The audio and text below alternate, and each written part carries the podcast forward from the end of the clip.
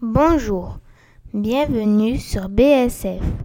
Je m'appelle Roxane, je suis en quatrième et je vais vous parler aujourd'hui d'un site remarquable en France, les gorges du Verdon. Les gorges sont de grandes failles qui ont été creusées dans la roche calcaire par la rivière Verdon pendant des millions d'années, formant de très hauts couloirs rocheux. Les gorges du Verdon attirent des millions de personnes chaque été. L'eau y est claire, presque turquoise. C'est un endroit magnifique et encore préservé. Les gorges débouchent sur le lac de Castillon. Sur ce lac, il est possible de pratiquer plusieurs activités nautiques. La nage, bien évidemment, le paddle, qui consiste à se déplacer en ramant debout sur une planche, ou encore le canoë, un petit bateau de une ou deux places, font partie des activités préférées des visiteurs.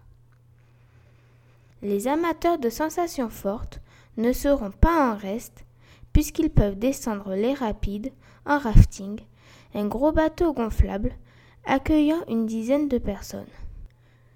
Mais ce qui ravit le visiteur de passage dans la région, c'est la remontée des gorges en bateau électrique depuis le lac de Castillon.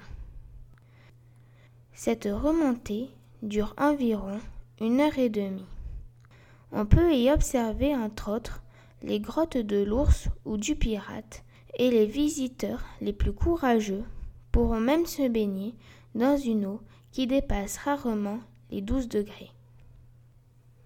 De retour de cette traversée, il est possible de faire le tour du lac et de s'arrêter dans une crique pour pique-niquer ou se reposer.